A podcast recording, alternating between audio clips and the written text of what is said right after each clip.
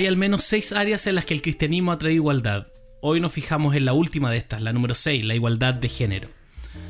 Las personas ajenas a la iglesia podrían estar dispuestas a considerar el hecho histórico de que el cristianismo bíblico originó el ideal de igualdad que inspira los valores de Occidente y continúan afinándose en todo el mundo. Incluso podrían reconocer que los seguidores de Jesús han abierto con valentía el camino hacia la igualdad racial, legal, social, económica y educativa. Pero sin embargo, muchos rechazan rotundamente la idea de que los cristianos creen en la igualdad de género, debido a las desigualdades que perciben entre nosotros. Aquí hay una muestra de declaraciones que escuchamos en nuestros grupos focales. Una mujer en Buenos Aires dijo, creo que el patriarcado autoritario de la Biblia ha puesto inadvertidamente a las mujeres en la posición de que no se las respeta tanto y de que no tienen tanta igualdad. Una mujer en Santiago de Chile dijo, se supone que los hombres siempre deben estar por encima de las mujeres, las mujeres no pueden estar por encima de un hombre. Básicamente es casi esta cosa que adora a los hombres en todas las iglesias. Un joven en Lima, eh, en Lima, Perú, dijo, las mujeres no pueden ser sacerdotes, las mujeres no pueden tener el control de su cuerpo, incluso si ponen en riesgo sus vidas. Eso es lo que siempre dicen los cristianos.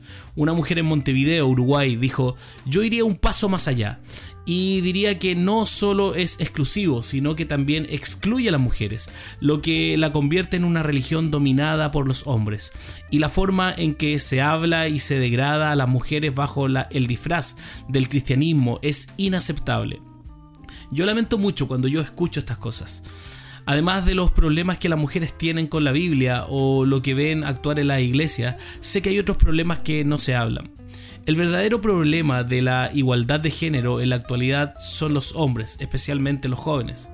Los chicos esperan más que nunca para casarse por primera vez, hasta que hacen ese compromiso, están saliendo, relacionándose, fornicando tal vez, y están bebiendo de fiesta en fiesta y pornificando su vida objetivan, asaltan sexualmente y embarazan a mujeres sin intención de casarse o ser padres. Se drogan y se ríen de sus días, sin saber que su vida es la broma misma.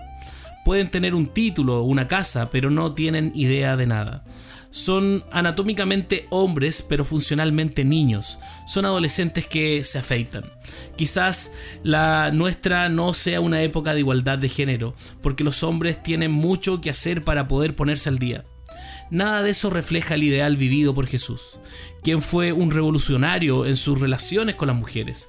No tenía miedo de romper los tabúes culturales creados por, por el hombre de la época, aunque tuvo cuidado de no targiversar ni transar la ley de Dios. Jesús habló con la mujer junto al pozo y con la viuda de Naín. Expulsó a los demonios de las mujeres y las sanó. Y él exaltó a las mujeres como ejemplos mientras predicaba y enseñó a las mujeres junto con los hombres un acto muy controvertido en esa época. Jesús no se inmutó cuando una mujer pecadora lo ungió y tampoco se escandalizó, lo que sí tal vez escandalizó a los religiosos de esa época que, presenciaron la devoción de esta mujer.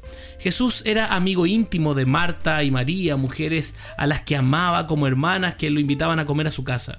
Las mujeres se contaban entre las patrocinadores eh, económicos más generosos del ministerio de Jesús y a las mujeres se les concedió el gran honor de ser las primeras en descubrir que Jesús había resucitado. Rondale Stark resume la dinámica del ministerio de Jesús entre las mujeres y el atractivo de la nueva fe que fundó y lo dice de esta manera.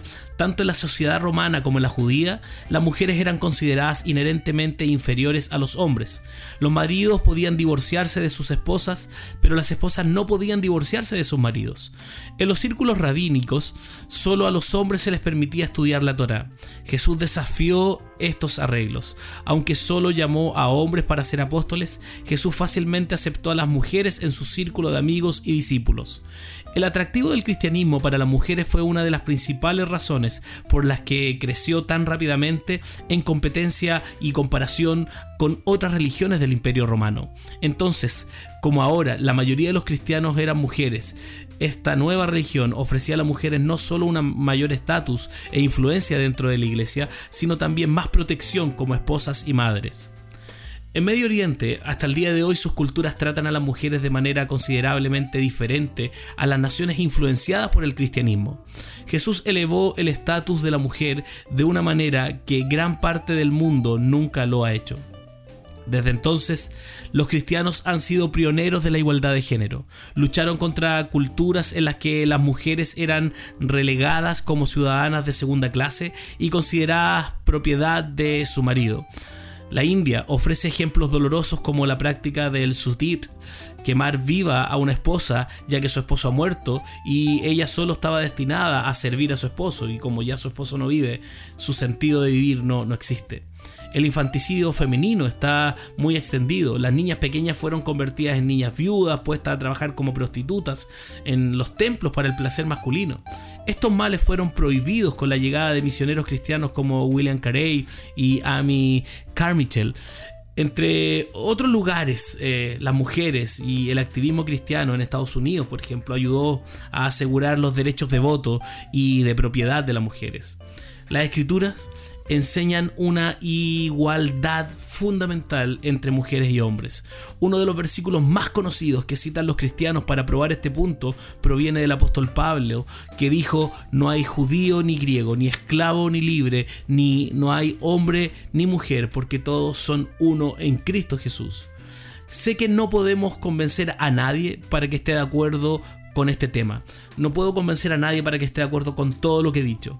Más que nada, los no cristianos quieren ver una prueba eh, viviente de nuestro compromiso con la igualdad hoy en día pero sí creo que es justo en algunos momentos de nuestras conversaciones con los no cristianos que tú y yo les podamos decir, en la Biblia, todas las personas son creadas iguales porque fueron creadas por Dios que las ama. Entonces, ¿por qué tú crees que las personas son iguales? Es una buena pregunta que debemos hacerle a las personas hoy en día.